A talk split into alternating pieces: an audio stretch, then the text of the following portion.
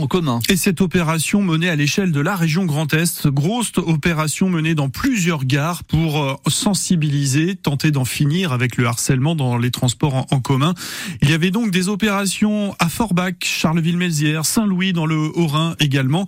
Nous embarquerons à bord d'un train. Rendez-vous à 8h et nous nous retrouvons juste avant Fred Vialet, notre baladeur ce matin depuis les de Varise. Fred, vous en êtes tout dans la visite? Ah bah écoutez, j'ai eu le temps de faire le tour du propriétaire avec Xavier euh, Thiebaud, qui est le directeur du site et euh, qui m'a fait visiter cette euh, cette légumerie. Alors, je vais essayer de, on va essayer avec Xavier de de, de de, de vous faire une photographie finalement de de, de cette de cet espace de travail. Où où sont ici combien de travailleurs travaillent dans la légumerie?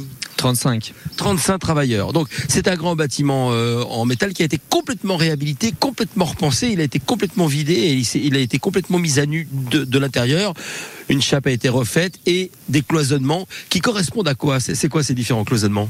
En fait, on a créé un bâtiment agroalimentaire dans, des, dans un entrepôt qui... Euh, qui servait à faire du conditionnement et de l'assemblage de pièces techniques. Euh, donc on a créé, euh, comme tout bâtiment agroalimentaire, hein, des surfaces où on peut traiter des produits et respecter les règles d'hygiène. Donc c'est du carrelage au sol, c'est des parois protégées pour faire des chambres froides et faire des cellules où les produits pourront être conservés en froid. Donc ce qui est intéressant, c'est que c'est des panneaux très modulables, adaptables, et on a créé des grands espaces avec un une zone globale qui pourra même évoluer avec le temps si besoin.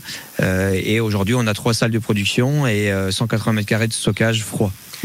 La démarche, alors là c'est la présentation rapide, rapide du, site, mais il y a une démarche euh, largement éco-citoyenne qui s'inscrit dans une démarche dite de développement durable. Ces, légumes justement, d'où viennent-ils et qu'est-ce que vous faites Qu'est-ce que vous Quel est leur cycle de vie? Alors je vous donne l'exemple de la pomme de terre puisque c'est le meilleur exemple pour euh, c'est le légume principal qu'on travaille et c'est 55% de notre production.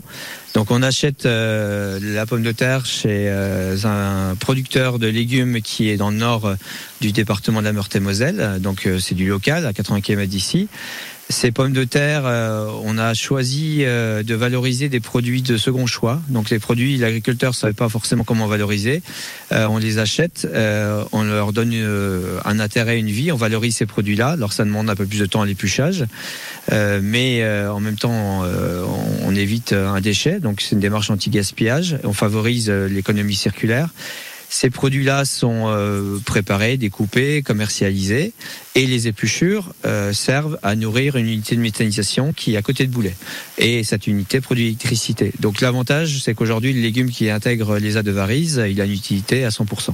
Ouais, ça c'est c'est remarquable, c'est euh, c'est c'est vraiment euh, l'utilisation euh, totale et la valorisation de, de, de, du produit et des travailleurs qui sont là. J'en profite pour saluer Cyril et et rappelez-moi votre prénom et Sylvain, voilà, tous les deux. Et Sylvain est un fan du FCMS d'ailleurs. Hein. On aura peut-être l'occasion d'en parler plus tard, mais on verra ça. On se retrouve dans une dizaine